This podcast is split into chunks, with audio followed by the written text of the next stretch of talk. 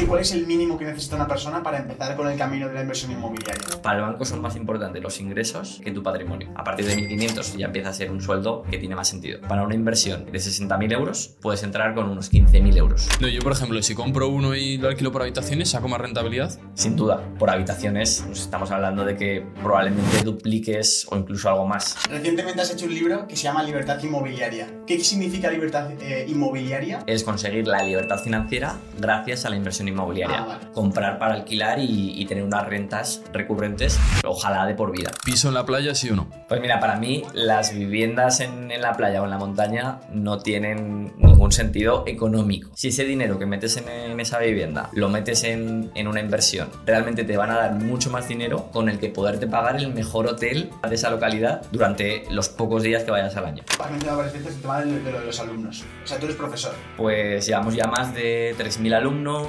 Sí. Más que un colegio de Es una barbaridad. Por ejemplo, la casa en la que podemos vivir Juan y yo, que valdrá 400.000 euros, por ejemplo, ¿no? ¿Diferencias entre Sí. alquilarlo o comprarla? Y Con esos 400.000 euros, por hacer números redondos, yo puedo comprar unos 8 inmuebles. ¿Ocho de cincu- inmuebles? De 50.000 euros cada uno.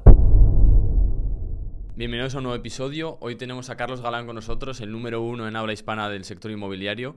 Nos va a contar cómo ha invertido en más de 15 inmuebles. Sergio nos va a contar cómo ha sido la experiencia de su primer inmueble. Justo ahora lo está empezando a alquilar. Y nada, si os gusta el tema de la inversión, si os queréis preparar para un futuro, tener una jubilación y vivir de las rentas, este episodio os va a flipar. Y deciros también que si os interesa el sector de la inmobiliaria, del 24 al 27, Carlos ha preparado un taller gratuito donde os va a explicar paso a paso cómo invertir en vuestro primer inmueble. Sergio y yo personalmente queremos hacer esta formación, entonces hemos preparado un canal de Telegram. Para las personas que tengan un plan que estén interesadas en formarse, vamos a estar en el canal comentándolo durante los días 24, 25, 26 y 27.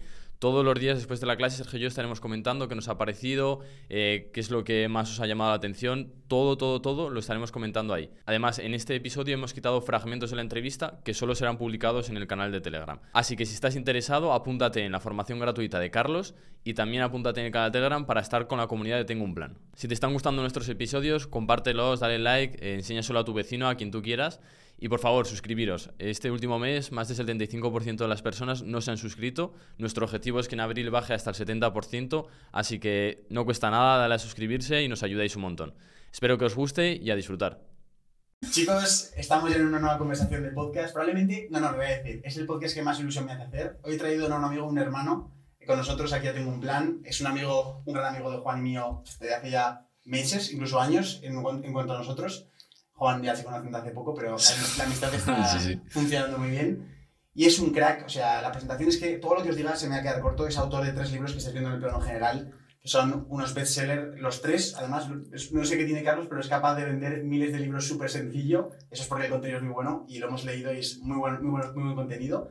Y aparte, pues es un crack como persona, es un crack como inversor, es un crack como empresario. Y yo siempre lo pongo en mi historia de Instagram, que yo de las personas que más aprendo, sobre todo en cuanto a tema de, de emprendimiento, inversión, etcétera, siempre es de Carlos. Y, y hoy lo tenemos aquí en Tengo un Plan. Juan, ¿cómo, ¿tienes ganas de esta conversación o no? Bastante, porque encima es un tema muy caldeante. Compro la casa, la alquilo.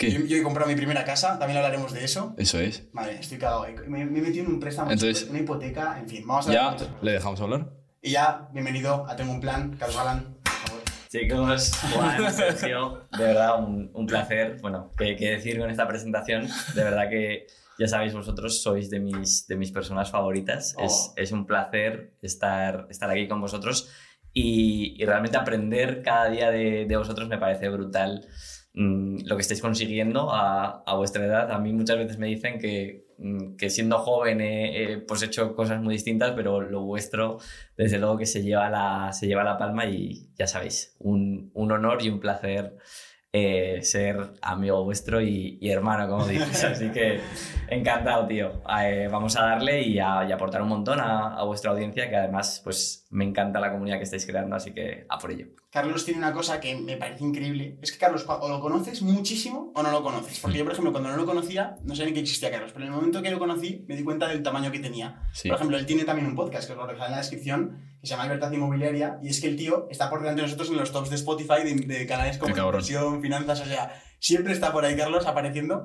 Y yo creo que la mejor, mejor forma de empezar, yo creo que es con, con, el libro que ha publicado recientemente, que es Libertad Inmobiliaria, ¿no, Juan? Ahí lo tenéis, eso es. A mí me gustaría que dijeras que cuánto de joven eres, porque has dicho que eres joven.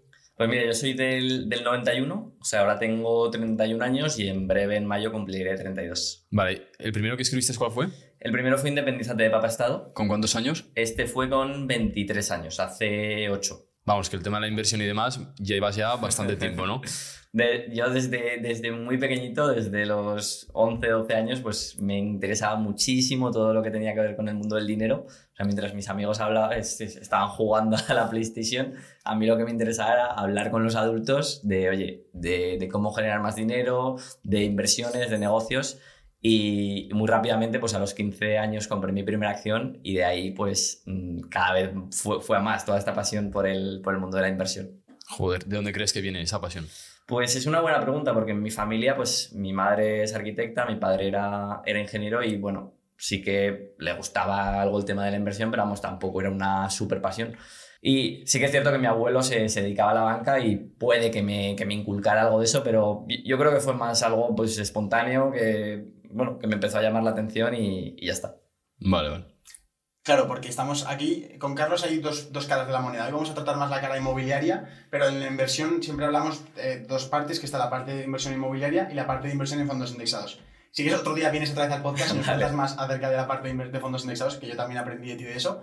Pero hoy me gustaría más hablar de la parte inmobiliaria. ¿Tú cuánto tiempo llevas desde tu primera inversión inmobiliaria? ¿Y con cuántos años la hiciste? Vale, bueno, pues mira, mm, realmente yo empecé a familiarizarme con la inversión inmobiliaria porque, mm, bueno, cuando yo tenía 12 años mi padre falleció y pues mm, nos había dejado en herencia, pues eh, creo que fueron tres pisos y algún garaje y tal. Vale. Porque los había comprado pues de forma, bueno, poco a poco, ¿no? Pues era su piso soltero, un piso en, en la montaña.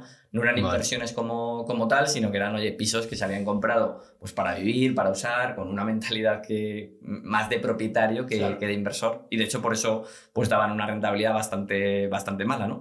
Mm, Y poco a poco, pues mm, igual a los 12 no, pero a los 14, 15, 16 años sí que empecé a ayudar a mi madre con, con todo esto de, de la inversión. Pues evidentemente al principio pues le ayudaba a ir a ver algún inmueble, luego a redactar algún contrato, a ayudarle con la declaración de la renta. De hecho, yo empecé a hacer la declaración de empecé a hacer la declaración de la renta de mi madre, incluso de mi abuelo, cuando yo todavía no había hecho la, la mía propia, o sea, con, con 16, 17 años ya les estaba haciendo la declaración y, y- y aprendía mucho de todo eso, ¿no? Eh, entonces, digamos que empecé a familiarizarme antes de comprar mis propias, mis propias viviendas. De hecho, a mí inicialmente la inversión inmobiliaria no me atraía mucho. O sea, para mí era mucho más atractiva y mucho más sexy el- la inversión en, en bolsa, las, las más- acciones. Más de película. Y Claro, eso es, es, es un mundo, pues, pues eso, mu- mucho más atractivo para, para un chaval de, pues ves el lobo de Wall Street, Sí, todas, las, todas las películas, eh, pues mm, atraía mucho más. De hecho, la inversión inmobiliaria lo veía como el negocio un poco cateto, una inversión, el negocio de los tontos, ¿no? Eh, pero poco a poco mm, ya le, le empecé a ver, le empecé a ver el atractivo, y si Vale. quieres, mm, luego podemos hablar de las diferencias que tiene con respecto a otros tipos de inversión y que si se hace bien Vale. puede ser brutal y te puede, te, te- te puede hacer avanzar mucho más rápido hacia la, hacia la libertad financiera. Y entonces fue ya, pues, pues hace unos años, con, con 20, 20 y algo, cuando ya empecé a comprar... ¿Te acuerdas mm, cuando compraste el primer piso? El tuyo, ya, que no tienes que gestionarlo, sino dices, vale, me la juego con mi dinero a invertir en mi primer piso. eh, sí, pues esto fue mm, en 2018, Es decir, hace, hace cinco hace años. 5 o 6 años, sí, sí. Vale, ok. ¿Y cómo, cómo fue ese, ese plan? ¿Fue un, ¿Fue un movimiento, mirando hacia atrás, fue un buen movimiento? ¿Un buena, ¿Una buena inversión? Eh, sí, esa inversión en concreto, dices. Sí, sí. O sea, tú como ahora como, con más experiencia miras hacia atrás a tu primera inversión, ¿estás orgulloso de ella o la habrías cambiado? Mm, sí, yo so- sobre todo estoy, estoy orgulloso de, de dar el paso. O sea, Vale. creo que, sinceramente, la primera inversión, si alguien se plantea invertir y no, te- no quedarse en uno, sino que mm, comprar, comprar varios, que es realmente lo que te va a hacer avanzar y lo que hace ese modelo, el modelo escalable, pues la primera inversión es clave más que por el tema económico, por lo que desbloquea a nivel de, oye, de mentalidad, de creencias, de ver que es posible y, y también de experiencia, de, oye, mm, cuando pasas ese primer piso, yo siempre lo digo, que es como, es como pasar el sarampión o la varicela, que pues mm, una vez que lo has hecho, ya como que tu cuerpo desarrolla defensas Vale. y, y hace que el resto sean mucho más fáciles. Entonces, para mí es súper clave el, el hacer ese- esa primera inversión. Tú lo habrás visto, Sí, Sergio, que el, eh, hace dos semanas que has comprado tu primer piso y vas a ver como, ostras, todo eso que al principio te es nuevo, de cada, cada cosa que has, que has hecho, de, me ibas preguntando a mí, ¿no? De, pues ahora, ahora toca las arras, ahora toca la financiación, ahora toca eh, ir a notaría, pues Sí. todo es nuevo. Pero claro, luego cuando vayas a hacer tu segunda inversión, todo irá mucho más rodado. Vale. Entonces es clave, es clave este primer paso. ¿Cómo, sí, sí. cómo era ese piso que invertiste? ¿Era un tercero? ¿Cómo era? Pues mira, este, este en concreto era un, eh, era un primer piso sin, Vale. sin ascensor en una finca pues bastante, bastante humilde. De, Cuando hablamos de finca, aclararle un poco. sí, edificio, no- edificio. O sea, cuando hablamos de finca Vale. es como hablar del, del edificio. Vale. Eso es, de la, de la comunidad de, de propietarios. Entonces, este, era un, este es un piso, eh, que de hecho todavía, todavía lo tengo, eh, que es un primero sin ascensor, tiene tres dormitorios, mm, no es muy grande, tiene como 53 metros, pero sí que pues tiene esas, esos tres dormitorios que para mí es algo que sí que valora bastante los inquilinos, que haya más, más dormitorios, más habitaciones. Eh, estaba, este en concreto estaba destruido, de hecho había habido ocupas anteriormente y, y hubo que hacer una reforma integral, pero que la verdad es que la hice súper, súper barata, fueron 13 o 14 mil euros con IVA y con todo. ¿Y cuánto, cuánto realmente debía haberte costado esa reforma en precio de mercado? Esa reforma, los presupuestos que me daban eran de 25 o Hostia. 30 mil ¿Y euros. conseguiste bajar 10, 15 Sí, mil euros sí. la reforma? O sea, al final mm, es, es también un poco el- esa mentalidad de decir, oye, este es mi presupuesto, esto es lo que voy a, esto es lo que voy a hacer. No, no me planteo si es posible o no. Yo eh, em, creo mucho en esa frase de no creía que era... No, cre- no sabía... Como, como no sabía que era imposible. Eso es, ¿no? eso Sí, es, sí, tal sí. cual. Y, y lo, mismo, lo mismo pasó realmente con, con este tipo de inmuebles y, y la forma de comprarlos, ¿no? Eh, la gente me decía, o en en el banco, en, en los agentes inmobiliarios, que eso que buscaba, que era imposible, que no existía. Y realmente si no te dejas llevar por, mm, por la opinión de quien no sabe, pues sí, te costará, ¿no? O sea, cuando hablamos de estas rentabilidades y de, y de todo esto, no es que sea fácil, pero, pero al final se acaba consiguiendo. Pero la cosa es, ¿tú, ¿tú preferías las acciones? ¿Y cómo das ese giro de decir, ahora voy a probar la inmobiliaria? Vale, eh, pues sí, como, como digo, mm, yo me llamaba mucho más la atención el, el mundo de las acciones y también porque veía que pues esos pisos que nos había dejado mi padre, digo, pues esto da una rentabilidad muy baja, o sea, no sé, daría un 3%, 4% anual. Y además yo veía que, ostras, no era tan pasivo como el mundo de la bolsa o de los, o de los fondos, sino que había que, más o menos, había que dedicarle, que había, había que dedicarle tiempo.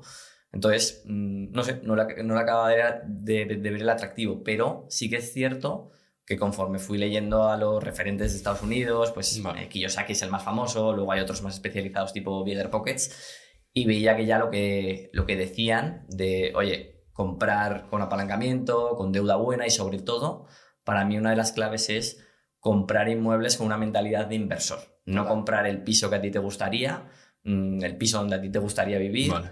que, mm, que- que suele ser bastante poco, poco rentable porque son pisos pues, generalmente más caros, que el alquiler sí es algo mayor, pero no compensa ni, ni mucho menos porque no es proporcional y que, y que por tanto pues mm, eso no, no da buenas rentabilidades. Entonces cuando conseguí hacer ese clic y dije, vale, esto de lo que hablan en Estados Unidos, ¿cómo lo hago en España?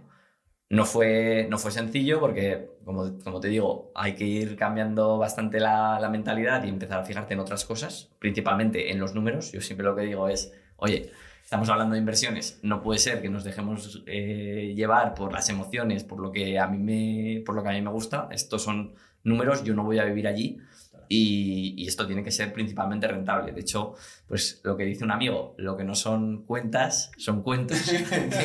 Sí, mucho. Y, y es tal cual, es que una inversión, mm, no sé si coincidís, pero tiene que ser Mm. rentable principalmente. Yo lo que tú digas es, es coincido. Va a misa, ¿eh? O sea, no es que sí coincido, no, claro que coincido. Recientemente has hecho un libro que se llama Libertad Inmobiliaria. Me gustaría, me parece un concepto muy original porque siempre se ha hablado de libertad financiera. Pero libertad inmobiliaria es como una palabra que la has creado tú en base a esa palabra, ¿no? ¿Qué significa libertad eh, inmobiliaria? Y después de eso te preguntaría a ti, ¿tú has conseguido libertad inmobiliaria? Vale, bueno, pues libertad inmobiliaria, y como su propio nombre indica, eh, es conseguir la libertad financiera gracias a la inversión inmobiliaria. Ah, vale. Concretamente, inversión inmobiliaria, pues habría mm, muchos tipos, principalmente hay como dos, el tema de, de los flips, de comprar, reformar y vender, o comprar para alquilar y, y tener unas rentas recurrentes, mm, ojalá de por vida, ¿no? Eh, además, pues mm, en mi caso yo lo que, lo que hago es comprar con, con financiación, como, como se suele hacer realmente en, o sea, en, en- en inmuebles. Los importes son altos y generalmente financiamos. Financiamos con, con lo que se conoce como deuda buena, porque, bueno, aquí un- un- una breve explicación. Generalmente nos, nos han inculcado que la, deuda es, que la deuda es mala y que tenemos que reducirla, que, que- que no nos ayuda, ¿no?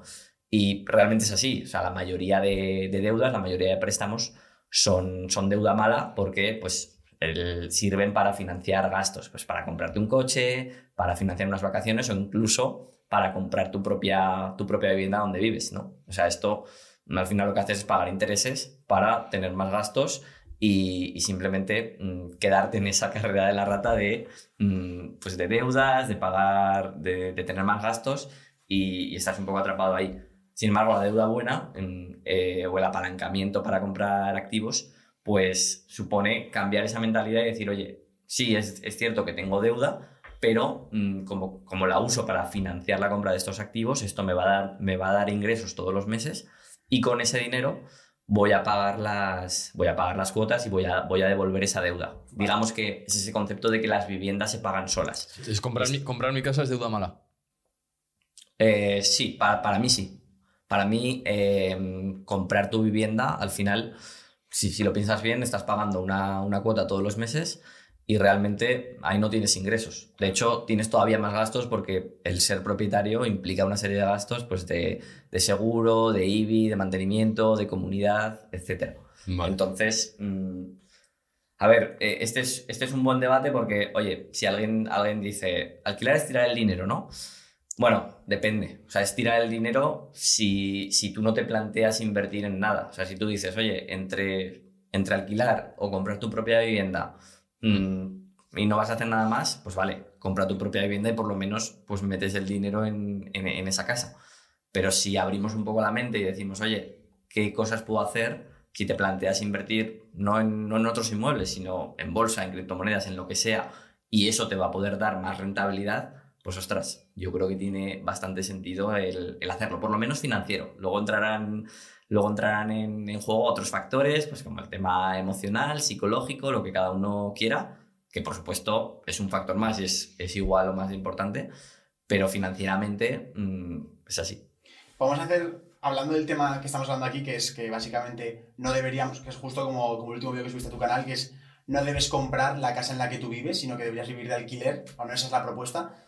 En ese vídeo lo que me gusta es las matemáticas que haces. ¿Podríamos desglosar algún tipo de cálculo que haces ahí para demostrar Sí. a la gente el potencial que tiene esto? Es decir, oye, vamos a poner que, por ejemplo, la casa en la que podamos vivir Juan y yo, que valdrá 400.000 euros, por ejemplo, ¿no? Sí. Pues Buena casa. diferencias entre Sí. alquilarlo o comprarla para que la gente lo vea literalmente materializado en números, porque es en la realidad. No, no, tal cual. Si quieres, hacemos el ejemplo con, Vale. con, con mi caso. Yo, Vale. eh, eh, en este momento, de, de momento, he vivido siempre de alquiler.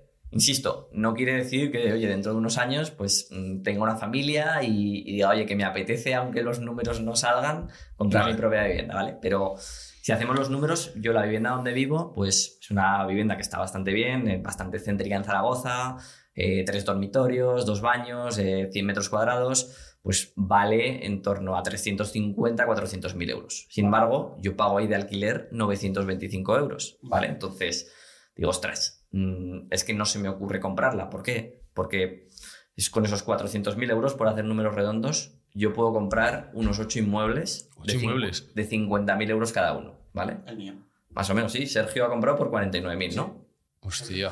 Claro. Eso en Zaragoza, ¿vale? Y ese inmueble, pues se va a alquilar más o menos, números redondos, ¿eh? No, por no entrar mucho en detalle, pero unos 500 euros, ¿vale? el mío también. Entonces, si hacemos esas matemáticas, son 8 inmuebles por 500 euros, me va a dar de ingresos, me daría de ingresos. A ver, 8 por 5.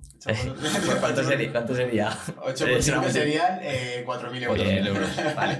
Pues ahí se ve claramente la diferencia, 4.000 euros respecto a los 925 que estoy pagando. O sea, son cuatro veces más. O sea, la rentabilidad es, es que no es, bueno, es que es un 20% más. No, no, es que estamos hablando de que es cuatro veces más. Mm, O, o lo que es lo mismo, podríamos hacer las matemáticas y decir, oye, para yo vivir en ese piso de 350, 400 mil euros, solo con dos pisos, o sea, gastándome 100 mil euros o 120 mil si queréis, si no queréis apurar tanto, es que puedo estar viviendo en una casa de 400 mil Mm, es verdad. mm, invirtiendo únicamente 100 mil o 120 mil. Entonces, es que la diferencia es muy bestia, ¿vale?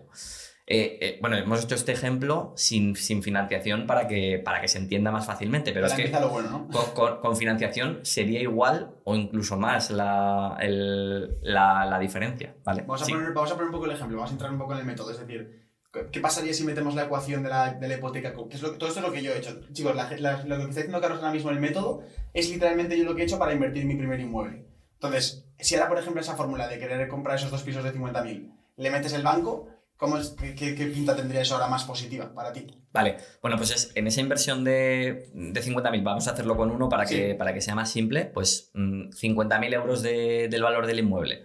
Mm, algo razonable, insisto, se puede apurar más y si quieres puedes poner tu, Sí, tu claro, ejemplo si quieres, eh. Sergio. Pero bueno, números redondos. El banco te, va, te financia el 80%, ¿vale? Sí, es decir, financia a mí. 40.000, tendrías que poner 10.000 euros de tu bolsillo y luego tienes que poner los gastos de compra, que el más gordo es el, el ITP, que es el impuesto de transmisiones patrimoniales, que en función de la comunidad autónoma pues va entre un 4 y un 10%, pero pongamos números redondos otro 10%, pues otros 5.000 euros. Es decir, tú pondrías ahí unos 15.000 euros de tu bolsillo. Es cierto, si luego hay comisión de agencia o te tienes que reformar algo, pues algo más. Pero también puedes, también puedes tratar de financiar más del 80%. No sé cuál ha sido tu caso, eh, Sergio. Me han dado, el valor era 49.600 y la, la hipoteca ha sido 49.600. Vale, Es ese decir, es me el han dado porcentaje 80 y algo, ¿no? 80 y sí, 80 y 86, poco. 86, 85 puede ser, 85, ¿no? Sí, vale. Algo así. Bueno, eh, sí. ahí. O sea, la, la idea aquí es, mm, bueno, que, ojo, cada uno puede tener su idea, ¿eh? Mm, hay gente, yo, yo conozco, o sea, tengo casos de alumnos y tal, que prefieren, oye, mm, tienen, tienen liquidez y dicen, yo prefiero no apalancarme tanto. Ya, ya, o sea. Pero en general lo que buscamos, y para mí la magia de todo esto, es descapitalizarte lo menos posible, poner mm, menos dinero en, en cada inmueble para ir comprando para, ir, Más. para ir comprando más, que se vayan pagando solos, eh, etc. Y, y esa, es la, esa es un poco la, mm, la magia, el, porque claro, ahí la, la rentabilidad se, se dispara. De hecho, cuando hablamos de apalancamiento es precisamente por eso, porque se apalanca, ojo, para bien y para mal. Si, si lo haces bien, pues esa rentabilidad que hablábamos antes, pues no sé, que puede tener una rentabilidad del 10% bruto que se queda en un 6-7% neto, pues con el efecto del apalancamiento lo multiplicamos perfectamente por dos o tres y empezamos a tener el roce que, que se llama, un, termi- un término un poco más... ¿Qué significa Eh, eso? Bueno, el, el roce viene de, son siglas en inglés que es Return on Capital Employed. Básicamente el retorno sobre el dinero que has puesto. O sea, Vale. todos entendemos, oye, el piso vale 50.000, me deja 5.000 euros o 6.000 euros de, de ingreso al, al año, pues es una rentabilidad del 10, del 12%, pero claro, cuando, cuando entra en, en juego es- esa deuda, ese apalancamiento, y por ejemplo ponemos, en, ponemos de nuestro bolsillo 10.000 o 15.000, pues ahí el beneficio no es todo nuestro porque hay que devolver al banco, ahí tendrás una cuota pues, de unos 200 euros más o menos, 170. 170 en tu caso. Eh, pero claro, mm, es decir, te queda menos dinero en tu bolsillo, pero claro, como has puesto muchísimo menos, pues eh, la rentabilidad que tienes ahí, mm, ese roce, ese retorno sobre el capital Claro. que tú has puesto, pues se dispara. Perfectamente estará en más del 20% en tu caso. Claro. Y es que lo, lo bueno de todo este modelo, que a mí lo que más me enamora, es que no solo es que, que saques beneficio cada mes, es que ese, ese inmueble cada mes que pasa te lo está pagando otra persona. Es tuyo. Y O empieza sea, a ser que tuyo. van a pasar, yo qué sé, vamos a poner 5, 6, 10 años y ese inmueble va a ser mío. En plan, mío, que lo puedo vender Sí. y coger otra de los 60.000 de vuelta. Bueno, tú realmente vas a tardar más. Voy a tardar sí. más, sí, eso es. O sea, Pero- de- depende, depende de, depende de cómo lo estructures, ¿no? O sea, pero general- realmente vas a tener, y a mí es lo que me gusta de los inmuebles, vas a tener tres rentabilidades. Vas a tener, por un lado, ese cash flow, ese dinero que entra en tu bolsillo todos los... Que para que la gente lo entienda en este ejemplo mío, básicamente, yo he puesto en mi dinero 20.000, me va a dar un alquiler de 500 euros, beneficio para mí van a ser en torno a los 200, un número arriba, número abajo, va a ser eso un poco la rentabilidad que yo saque de beneficio cada mes después de pagar la hipoteca, seguros, eh, comunidad, etc. Eso es. Eso es un poco números gordos para que la gente lo entienda. Pongo Vale. 20.000, re- llevo de beneficio cada mes 20 200. Continúa, Carlos. Eso es. O sea, tú ahí vas a tener una rentabilidad mm, sobre esos 20.000 euros más o menos de un 1% mensual, Sí. ¿vale? O sea, en, en un año vas- tienes ahí una rentabilidad sobre el dinero que tú has puesto del 12%. Sí. que esa es la primera fuente de, de rentabilidad, que es lo que es más tangible, lo que vemos todos los meses en nuestra cuenta que va entrando. Pero habría dos fuentes más, y es que eh, dentro de ese, dentro de ese mm, dinero que vas devolviendo al banco, hay ahí intereses que es lo que te cobra el banco por darte el dinero, pero también vas devolviéndole al banco todos los meses un, un dinero que es le estás literalmente devolviendo lo que te ha prestado, ¿vale?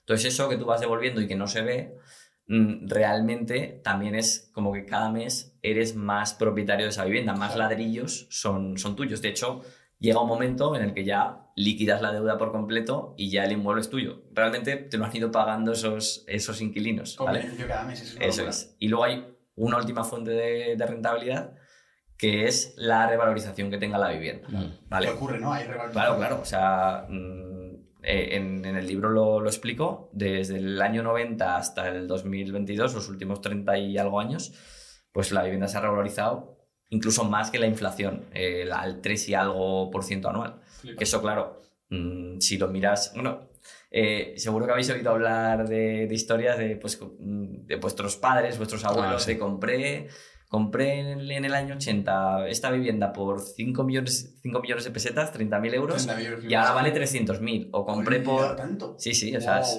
Claro, y en ciudades grandes aún más, ¿no? Se nota eso. Sí, sí. Wow. O, o compré por 2 millones, que eran 12.000 euros, y ahora vale esa vivienda 100.000. Pues mm, realmente en el largo plazo, sea, al final tenemos que pensar que la vivienda, ¿por qué se revaloriza? Pues mm, porque es algo escaso. A mí me, me hace gracia cuando ahora decimos, ¿no? El, el Bitcoin, que como no se van a producir más, pues por eso sube de precio. Eh, sí, evidentemente. Y, y- y las viviendas... En el- el suelo. Exacto, el, el suelo es el que tenemos y, y es bastante más difícil de lo que parece crear nueva vivienda. Entonces, por eso se revaloriza, mm, se revaloriza incluso por encima de, de la inflación y eso a largo plazo con el, con el interés compuesto que yo creo que no vamos a profundizar en esto, porque ya, se, se nos otra, va, se nos va a ir mucho, pero eso es lo que permite que, que la revalorización, ojo, que, que a largo plazo juega, juega un papel también muy, muy relevante. La cosa es, claro, has dicho viviendas de 50.000 euros, ¿te has dicho que te- cuánto te ha costado? Bueno, a ver, el precio de la vivienda son 49.600. ¿Eso dónde se encuentra? Porque yo me quedo flipando. Eh, sí, sé que esperáis la respuesta de Carlos, pero soy Juan. Si quieres ver la parte en la que Carlos nos cuenta cómo encontrar pisos de 50.000 euros, qué tipo de ofertas tienes que hacerle a los propietarios y todos los trucos para meter a un inquilino lo antes posible, en la descripción tienes el grupo de Telegram donde hemos subido ese fragmento exacto. No os molesto más y os dejo con el resto del episodio. Y hay una objeción que tiene la gente, a mí me pasaba un poco al principio, antes de conocer el modelo, que era el de, pero en serio, nunca deja de estar alquilado el piso Mm. que, que yo invierto, porque claro, son pisos que tú no vivirías y te da miedo de, va a, haber, va a tener impagos, no, va a haber gente que va a rotar. ¿Cómo es realmente la realidad, tú que has invertido en muchos pisos, con el tema de los impagos o que la gente se vaya de ese piso y dejes de ingresar ese alquiler? Vale, bueno, son dos cosas, ¿no? Estás Vale, planteando el, el impago y luego el, el periodo en el que Ah, vale, porque el puedes- impago es que el inquilino sigue estando ahí, pero no paga. Eso, Eso es. es. Ah, vale, vale, pues no, yo me refiero a que dejes de ingresar por, por todos los motivos que haya, sí, sí. Que Vale. alquiles, ¿no? A ver, realmente la demanda de alquiler es brutal. O sea, mm, literalmente, si evidentemente si pones el pre- si pones el, el piso a precio de mercado, otra cosa es que alguien diga, no, es que mm, el alquiler es de 500, pero mi piso eh, es la hostia y yo lo voy a sacar a 700. Pues sí, vas a estar meses con el piso vacío. Pero si lo pones a un precio de mercado, realmente en semanas, incluso te diría que en días, lo, lo vas, a tener, lo vas a tener alquilado porque la demanda de, de alquiler es brutal en cualquier, Wow. en cualquier sitio de España. Entonces, yo a eso le veo, vamos, yo nunca he tenido un piso más de, más de un mes vacío, incluso en, en periodos más de, de crisis que hemos tenido. Así que, vamos, yo... Romper esa objeción, Sí, vale. sí, eso tal cual. Y bueno, y, ojo, lo, lo del impago que comentas, mm, bueno, también creo que es un, un miedo que, que suena mucho porque los medios le dan mucho bombo, igual que al tema de la, al tema de la ocupación, pero la incidencia es bastante pequeña. Y, y además se soluciona muy rápido con el seguro de impago, que el seguro de impago es bastante económico, cuesta como un 4%, 4 de, de los ingresos de la renta anual, es decir, para un inmueble de estos estamos hablando de que te va a costar unos 250 euros al año, 250, 300, y con eso duermes tranquilo porque ya te quitas todo el problema. Explica un poco más el seguro de impago. O sea, que si no, si no cobras, te pagan el seguro. Eso Sí, es. Eso es, un, un seguro es tú pagas una, una prima Vale. eh, y, y si se produce ese, ese problema de que no te paguen, la aseguradora se hace cargo. Se Vale. hace cargo tanto del proceso judicial de, mm, de organizar todo esto como de mm, pagarte lo que no te está pagando el inquilino. Hay distintos seguros, pues algunos te cubren 12 meses, otros 18, en función, en función de, de lo que pagues. pero básicamente funciona, funciona así. ¿Y si hay que echarlos o tienen que desalojar, se se encargan ellos? Claro, claro, se encargan de todo el proceso, tanto de reclamar las rentas como Vale. del proceso de, de desahucio. Hostia, pues Eso está de es. puta madre, ¿no? Sí, sí. Y has hablado, has mencionado varias veces el tema de, de lo de los alumnos.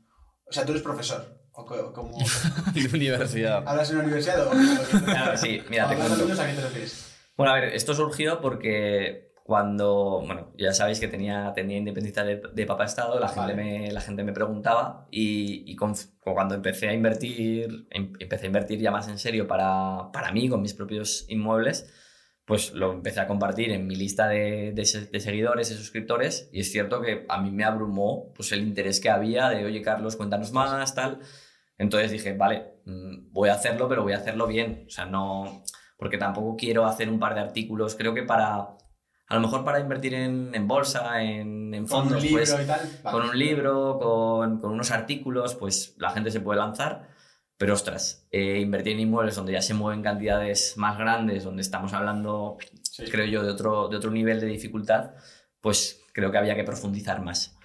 Y entonces ahí fue cuando, cuando lancé en 2000, finales de 2019 Libertad Inmobiliaria, eh, que es una, es una formación donde ya podemos profundizar mucho más en esto, también con, con acompañamiento, con, con sesiones en directo. Tienes cuatro años ya con libertad inmobiliaria. Prácticamente tres, tres y medio. Si este en, en octubre de este 2023 hará cuatro años. ¿Y cuánta gente ha pasado ya, tío, por libertad inmobiliaria? Pues llevamos ya más de 3.000 alumnos. eh, esta va a ser. Sí, Más que un colegio de Es una barbaridad. sí, llevamos. Pues sí, yo creo que 11 o 11 ediciones. Sí, 11 sí. ediciones. ¿Y la- tienes calculado cuánto tiempo tarda una persona en. o cuántos in- inmuebles invierte una persona de media, un alumno? Es decir, ¿cuántos han invertido? ¿Cuánto suele invertir de media una persona? Para ver cuánta gente se lanza de esa gente. Sí, pues a ver, todo. los datos que tengo, que porque yo voy registrando, pero evidentemente digas yo luego voy a las quedadas eh, y, y- y veo que hay gente que, El que no habla por tiene, grupo "Ostras, yo WhatsApp". tengo ya cuatro o cinco inmuebles y No digo, pero, puesto". pero los has registrado y digo, y dice, no, no, tal. Hostia. Entonces sé que hay muchos que no lo han registrado, pero los que tenemos a día de hoy, que estamos grabando esto, ¿se puede decir el día? Eh, sí, sí, claro, estamos Sí, en 4 de marzo. esto no es la Vale, a resistencia. 4 de marzo, bueno, hasta, hasta febrero. De eh, abril a abril. Sí, ah, de- de abril a ¿Por abril. qué tengo marzo puesto? Vale, todavía no. Ah, no, es martes, martes, Martes 4. cuatro. abril 4 de abril. Vale, bueno, pues hasta, hasta febrero, que es el- lo que tengo cerrado, llevamos 1.625 compras. Joder. de, de alumnos, eso es. O sea, una media de 0,5 inversiones por persona. Es decir, Claro. que la mitad. Pues está muy bien, ¿eh? Está muy Sí, bien. a ver, yo, Que- que te da ese yo huevos. creo que son muchos más por lo que te digo, que hay mucha gente que, oye, o por privacidad o porque dice, oye, que no es que no me apetece registrarlo. O sea, yo eh, estoy convencido de que son muchos más, pero lo que tenemos registrado es, es eso. Eh, bueno. Evidentemente, pues donde más inversiones hay en Madrid, en Cataluña, en función, donde más alumnos tenemos, pues más, más hay. Y la rentabilidad media, eso, tenemos un bruto es 9,8, que eso sería dividiendo ingresos entre todo lo que cuesta el inmueble. Vale, Y rentabilidad neta estamos en el 6,7%. vale, qué bueno, tío. Sí. Y también quería preguntarte. Yo creo que la imagen de la inversión inmobiliaria, no sé si te ha pasado Juan desde fuera, parece que tienes que ser millonario para empezar a invertir en Mm. inmuebles. A mí me ha pasado. Hasta que descubrí lo de Carlos, que, que me dijo, no, no, pero que puedes coger una hipoteca, que puedes financiarte, que es deuda buena, me empezó a explicar todo, ¿no? Tío, realmente, ¿qué, ¿cuál es el mínimo que necesita una persona para empezar con el camino de la inversión inmobiliaria? Porque una persona, habrá gente viendo el podcast que dirá, vale, pero esto es para mí, esto Sí. soy una, encajo en unas características para empezar a ser un inversor o tengo que esperar y ahorrar más, ¿no? O sea, ¿cuánto, cuánto Vale. nivel de ahorrador tiene que ser una persona y qué ingresos tiene que tener? Vale, perfecto. Pues ahora vamos con el tema de, de ahorros, Vale. pero a mí me parece más relevante Lo que para eso es, Vale. ingresos. O sea, si alguien dice, o sea, si, si tenéis mm, oyentes que son estudiantes, no tienen ingresos, pues eso descartado. O sea, no De momento, a lo mejor. de- momento, sí, sí, correcto. sí. Claro. O incluso alguien que dice, oye, yo gano menos de 1000 euros, gano mm, 700, 900, descartado también. Vale, o sea, claro. no. eh, a- o sea, lo importante para el banco no es tanto eh, los ahorros que tengas o incluso el patrimonio. De hecho, por eso yo también muchas veces hago mucho hincapié en, oye, estamos hablando de, de cash flow. O sea, para mí el patrimonio es, es ego, ¿no? Claro. Eh, o sea, tengo casos de, de gente que tiene bastante patrimonio, inmuebles, incluso fondos, inc- incluso ahorros, Pero si no tienen ingresos, porque no, no tienen, eh, no, no tienen nómina, no, no, no generan ingresos, el banco no les va a financiar. Y eso es, eso es, eso es, un- eso es importante que, que quede claro, que para el banco son más importantes los ingresos que, que tu patrimonio, ¿vale? Entonces, requisito fundamental para si te vas a, si te quieres financiar, tener ingresos de, pues eso, más de 1.000 euros. Idealmente, pues 1.500, mm, a partir de 1.500 ya empieza a ser un sueldo que, Vale. que tiene, que tiene más sentido. A nivel de, de ahorros, mm, pues poniendo, poniendo un caso, claro, depende. No es lo mismo comprar en Madrid que comprar en Zaragoza que comprar en, en Albacete, pero números redondos para una inversión de, de 60.000 euros mm, y por no, por no ir a casos extremos. Yo creo que ahí eh, puedes entrar con unos 15.000 euros de ahorros. Evidentemente, si alguien tiene más, mejor. ¿Con menos se puede hacer? Sí. O sea, hay, o sea tengo mil casos de, de gente que lo ha hecho con menos dinero. Incluso yo, en la mayoría, en muchas operaciones, he puesto, he puesto mucho menos dinero de eso porque, porque es mi foco, ¿no? El, el poner menos dinero. Ahora bien, tampoco quiero aquí dar, dar falsas expectativas o decir, oye, sí o sí vas a poder comprar con, con 6.000 euros. No. Ah, o sea, ¿es posible? Sí. Mm, ¿Es fácil? No. O sea, no, y no todo el mundo lo, lo puede hacer. Totalmente, es así. Vale, vale, ok. Joder. ¿Y tú ya te has comprado uno? Yo me he comprado uno. Eh, bueno, la, la- la- la historia es graciosa porque conozco a Carlos hace un año y medio. Nos conocimos a través de Independiente de Papá Estado porque él estaba buscando gente para poder moverlo el libro por redes sociales y tal. Eso y como éramos de la misma ciudad, nos conectaron. A partir de ahí nos hicimos amigos, hicimos un viaje a Dubái juntos, nos hicimos más amigos aún. Ahí pasé, me contó cerca de la parte de libertad moral que yo no la conocía de nada. Y ahí, de hecho, no tenías ni el libro, entonces tenía que un poco como que aprender lo que me ibas contando. Y, y a partir de ahí, yo creo que empezó a salir mi chispa, pero yo no estaba en ese punto de ahorros para sentirme cómodo para invertir. Entonces fui esperando, pero sí que Carlos me decía, oye Sergio, lo del tema, si te interesa invertir, tampoco hace falta que esperes muchísimo más porque tú estás en un punto que podrías permitirte invertir en un inmueble. Pero yo era como que no me daba el paso, lo típico del primer piso. Y entonces, de cara a, este, a final del año pasado, lo hice, lo hice público en YouTube. Dije, voy a invertir en mi primer inmueble. Subí un vídeo y conté lo que, cómo lo iba a hacer. De hecho, estaba en México con el reto del céntimo.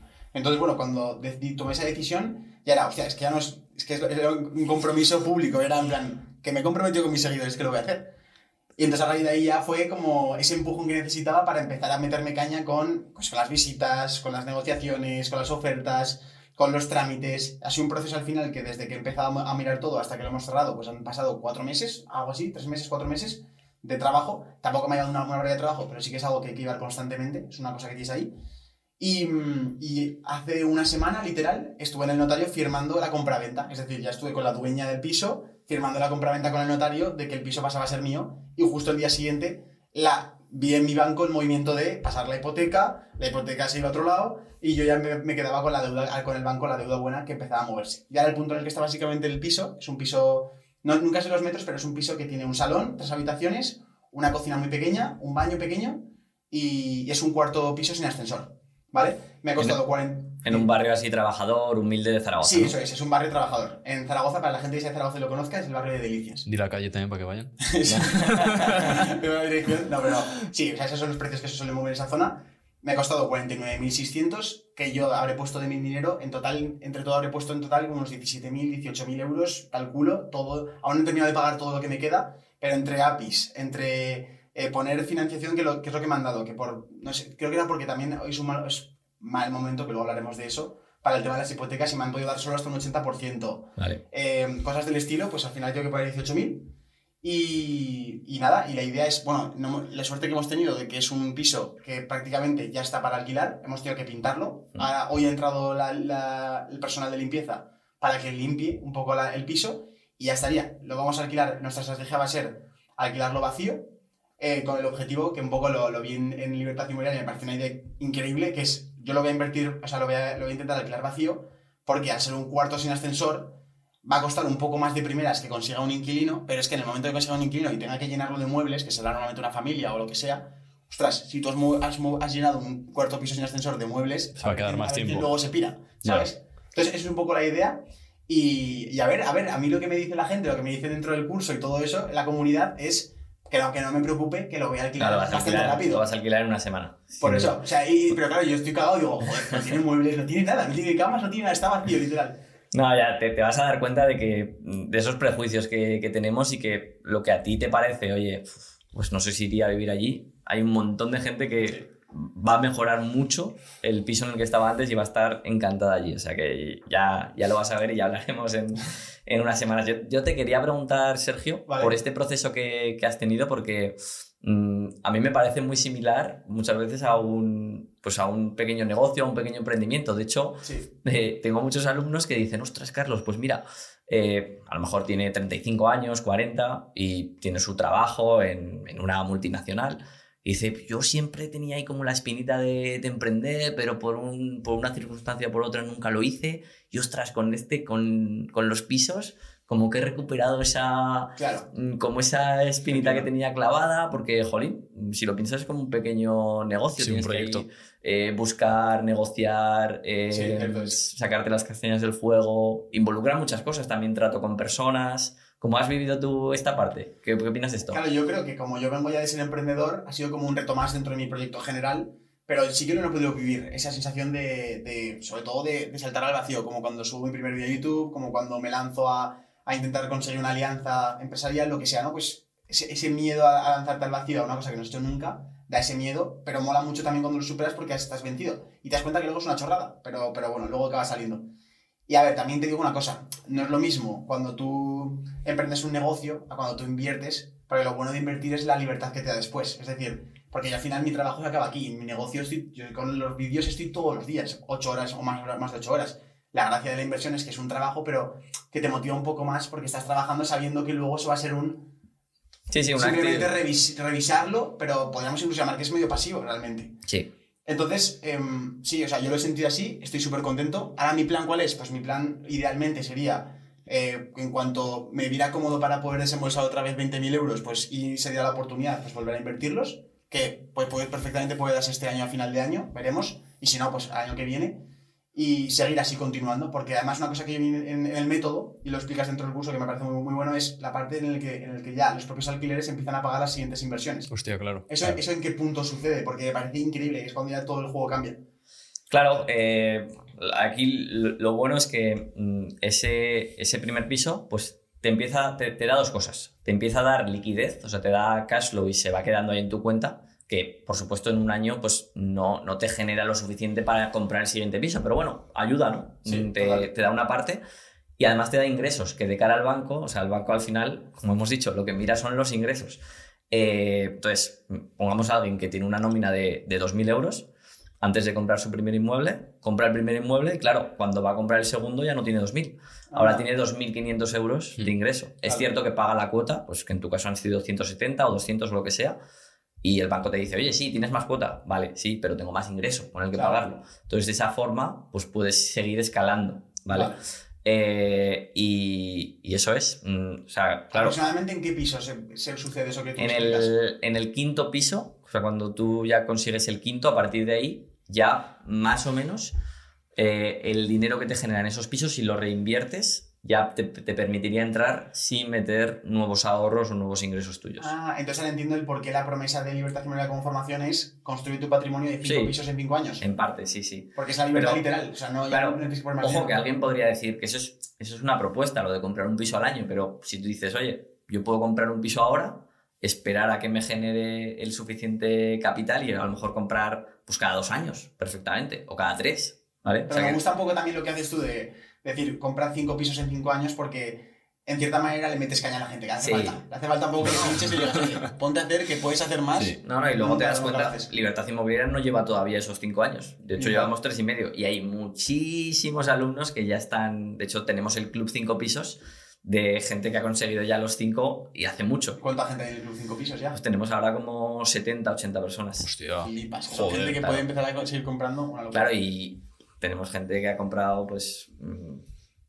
7, 10, 14, el este de Albacete, Es verdad. 12, 10, eh, sí, sí. O sea, es cierto que una Se vez que... ¿eh? Les- les- Claro, les- claro, una vez que, que te, que te vas metiendo, pues mm, vas viendo oportunidades donde, donde, donde antes no las veías y vas viendo, pues, cómo poder financiarte de otra forma, comprar incluso en otras, en otras ciudades donde hay más rentabilidad, en fin, empiezas a ver sinergias. Y habláis también... Uy, perdón. No, no, simplemente quería para cerrar esta parte de la gente porque está como la gente está ahora mismo muy motivada con aprender. Eh, simplemente decirles que si quieren aprender un poco más, ahora mismo tienen, se llama entrenamiento ahora Ta- Taller Libertad Inmobiliaria. Se llama, tienen el taller Libertad Inmobiliaria, yo lo he hecho, es increíble. De hecho, hay gente que incluso hasta se atreve a invertir ya con, la, con el Sí, que hay ahí. Muchas personas con este taller gratuito eh, compran, compran sus primeros pisos. Sí, sí. Pues, oye, si a lo mejor te apetece aprender un poco más acerca del método de Carlos. eh, eh, al final tenemos aquí bastante rato en el podcast, pero es que aún así aún falta más tiempo para explicar todo el método. Conocerlo un poco más, conocer cómo es todos los entresijos que se puedan apuntar, pero tienen la primera línea de la descripción para poder apuntarse totalmente gratuito. Este podcast se sube el 17 de abril. Entonces, aproximadamente, ¿cuándo empieza el primer vídeo? El primer vídeo es el 24 de abril y luego a partir de ahí es uno cada día. Uno el, cada di- día. el lunes 24 es el, el primero, el, el martes 25 el segundo y así hasta el jueves. Vale, o sea que cuando os apuntéis, atentos al, al mail, porque ahí es donde os llegarán los accesos para poder ver las- cada, cada clase. Y nada, oye, que la gente opine ahí y pueda aprender muchísimo más de, de inversión inmobiliaria, porque me parece un mundo apasionante y son como esos deberes que todo el mundo debería hacer en, en su vida. Así que, primer link de descripción para que se pueda apuntar al taller. Y ahora sí que, Juan, no te interrumpo, por favor. Continúa. No Bueno, sí, perdona, yo sí. No, sí, ya que estamos- ¿puedo decir una Juan, tú ya cosa? vete Sí. No, que, que en el, que en el taller, claro, esto que estamos hablando aquí de forma abstracta, como decía antes, me, me gustaría tener una pizarra para ver gráficos, Ahí ver números, compartir pantalla y ver la calculadora en Excel, porque estamos hablando de números y me falta esa parte. Entonces, en el taller precisamente vemos eso, también vemos el tipo de inmueble para verlo visualmente, bueno. que es importante. Eh, y entonces ahí se, se lo- yo creo que lo podrá ver la gente mucho mejor. Vale, genial. Tremendo, pues me apunto yo también porque yo tengo que empezar ya a ponerme Sí, las tú, pilas. sabrás, tú sabrás, Juan. Yo aquí ya digo el primero. Sí, Juan. si me quieres pillar, ya puedes empezar pronto. O sea, No, yo por ejemplo, si compro uno y lo alquilo por habitaciones, ¿saco más rentabilidad? Sin duda. O sea, mm, eh, si estamos hablando, pues, mm, insisto, números de Zaragoza, pisos de 50, 60 mil euros. Aquí es un alquiler de unos 500, 550 euros, dependiendo. Claro, por habitaciones nos estamos hablando de que probablemente dupliques o incluso algo más. O sea, mm, ese piso de, de Sergio, que de hecho tiene tres Sí, habitaciones es más salón, te ¿no? lo voy a decir, ya, ya lo- ya te lo enseñaré, pero es es un salón central. El salón conecta a dos habitaciones, conecta a un pasillo que, donde conecta a la tercera habitación. Vale. Y también el salón conecta a la cocina. O sea, el salón es como el núcleo del, del piso. Es típico modelo que tú, que tú mueves en el método. Vale. Entonces te lo enseñaré. Pero el salón no podría ser independiente entonces. No. Bueno, igual con un tabique o... Sí, no, no, pero eso ya lo, eso ya lo miramos y salía una habitación enana. Vale. ridícula. Bueno, pues mm, quizá habría que comprar un inmueble un poquito distinto, pero vamos, precios muy similares. Entonces, claro, ahí mm, estaríamos hablando de que tendría la vivienda cuatro habitaciones que las alquilarías, pues también, números redondos, 250 euros cada habitación, nos iríamos a un ingreso de 1000. Y claro, nos iríamos a un ingreso de 1000, pero un el, el beneficio que decía Sergio de, de 200 o 200 y algo euros por, por piso, pues ahí seguramente lo triplicarías y te irías a un beneficio de 600, eh, 650, que Flipas. para el que quiera, pues es un camino que, que está muy bien. Aquí, como siempre, pues pros y contras. Para mí el alquiler por habitaciones tiene sentido para... Tiene sentido, sí. O sea, quien quiera... eh, quien quiera escalar más rápido o tener más, tener más cash flow, tener más rentabilidad, pues sí. ¿Cuál es el precio a pagar? Pues que hay que dedicarle más tiempo. Ya, Claro. Es lo que me dijiste, deja de ser inversión y se convierte más en un negocio. Claro, Eso es. vale. Que evidentemente los negocios tienen que ser más rentables que las inversiones, porque si no todo el mundo pues, estaría en su casa Claro. viviendo, de, viviendo de rentas y no se generarían negocios. Pero bueno, mm, al final es como siempre, hay, hay que ver qué valora más cada uno, si el tiempo o el dinero. Y ojo, que en un momento puede ser una cosa u otra. O sea, yo tengo inmuebles que tenía, que tenía en tradicional y he pasado a habitaciones y viceversa. Y lo, lo bueno del, del mercado inmobiliario es eso, que puedes ir jugando con lo que, con lo que va demandando. Total. Algo que, que va a ser TikTok viral, que quiero preguntarles, ¿piso en la playa sí o no? Esa es muy la buena, típica ¿eh? compra de mi padre que quiere En, la casa en Benicassim. en- ¿Cómo se llama el...? Peñíscola, ¿o no? No, no, el, el, el Salou. Sí, Madre sí, mía, sí. típica. Pues mira, para mí las viviendas en, en la playa o en la montaña no tienen ningún sentido económico, ¿vale? Porque al final, ¿cuánto vas de media? Mm, seguramente menos de 30 días al año. Sin embargo, estás pagando muchísimo simplemente para disfrutar pocos días. Si ese dinero que metes en, esa vivienda lo metes en, en una inversión, ya sea en, en un inmueble para alquilar y enfocado únicamente en, en alquilarlo, o ya sea en otras inversiones como en bolsa, realmente te van a dar mucho más dinero con el que poderte pagar el mejor hotel de esa, de, de esa, de esa localidad durante los pocos días que vayas al año. Además de que, bueno, tengo un vídeo en YouTube donde, donde hablo de esto, además de que mm, cuando, te lo, cuando vayas allí te lo vas a encontrar todo limpio, todo en perfecto estado. Sin embargo, y- y- yo, bueno, vamos, el apartamento que tenemos en la, en la montaña con, si se lo digo a mi madre, de, jolín, esto lo tendríamos que vender, comprar inmuebles enfocados en la Y rentabilidad. al hotel. Y cuando vamos, vamos al hotel o a un apartamento que está perfecto, que está limpio, que está todo, que todo funciona. Porque claro, si vamos cada cuatro meses, pues al final te encuentras la casa eh, pues cerrada, Total. fría, eh, muchas veces sucia y, y al final yo súper partidario de, de no tener esa segunda residencia. Qué Muy bueno. bien. Bueno, vamos a, a dejar de hablar un poco del tema inmobiliario y me gustaría la parte de Carlos estudiantil. Porque Eso es. Hay mucha gente que nos ve que está en esa fase aún de, de inicios, ¿no? De, vale, primero de todo, ¿qué- ¿cómo elijo la carrera que voy a estudiar? Segundo, después que tengo esa carrera, ¿cómo me meto al mundo laboral? Entonces vamos a ir tocándolo por partes, esa parte de, yo diría de los 20 de la, de la vida de la persona. Pero vamos a ver tu experiencia, Carlos. ¿Tú qué estudiaste y cómo eras tú como estudiante? Vale. Bueno, yo, yo empecé a estudiar en, en Madrid, en una universidad eh, así súper súper pija, súper elitista, que sí CADE, y empecé a estudiar la, la doble, Derecho, Derecho y ADE. Pero la verdad es que no me gustó nada, no me gustó la universidad, no me gustó esa carrera, no me gustó la gente de allí, no me gustó el ambiente de Madrid y de los colegios mayores. Así que estuve poquísimo. En, en un mes dije, esto no es para mí. Hostia, Y- no sabía que habías dejado una carrera. Sí, sí, sí. Y, y me volví a Zaragoza y ahí estudié economía. ¿Te dio tiempo a- ese mismo año empalmarlo? Sí, Ah, bien. sí me dio joder. tiempo. Hostia, el gacho Eh, no pierde nada. De hecho, eh. Sí. es- es- estuve como, estuve como un mes que todavía seguía, pues todas mis cosas estaban en Madrid, estaba todavía matriculado, pagando una universidad bastante cara. Eh, y estuve durante el mes de noviembre mm, en Zaragoza, pues probando cómo era la universidad, a ver si me gustaba. Y ya, pues a principios de diciembre me volví y ya desde ahí, pues seguí. Y entonces has hecho economía, ¿no? Eso es. economía. ¿Qué tal tú como estudiante? ¿Eras un gamberro? ¿Eras un... Yo te veo más que me pollo que. No, pues de, de pequeño era bastante mal estudiante, ¿eh? De pequeño era como muy distraído, o sea, estaba en mi mundo y era un estudiante regular, pero es cierto que pues en secundaria me cambió el chip y empecé a ser bastante bueno, la verdad.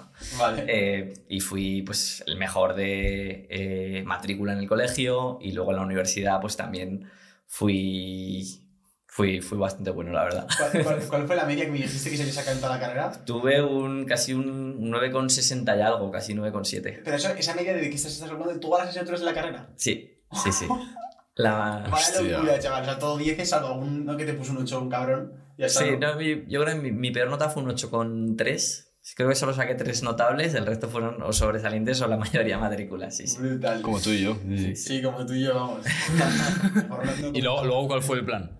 ¿El qué? Saliste de la universidad y ¿cuál fue tu plan? ¿Ya sabías que ibas a Claro, emprender o qué yo- hacías? Bueno, el último de año de carrera me fui a, me fui a Estados Unidos, estuve en, en San Diego de, de intercambio en California, que fue un año brutal. Eh, me, me encantó la experiencia de, de O sea, que allí. lo recomiendas eso a la gente que está en la duda. O universidad. sea, para mí, de la universidad, lo que más me llevo fue ese año. De, Vale, o sea, ok. Por un lado, las amistades que hice y algo de disciplina. Sí que es cierto que Sí. yo me llevo pues, esa capacidad de, sí, de, de- de hacer las cosas cuando toca.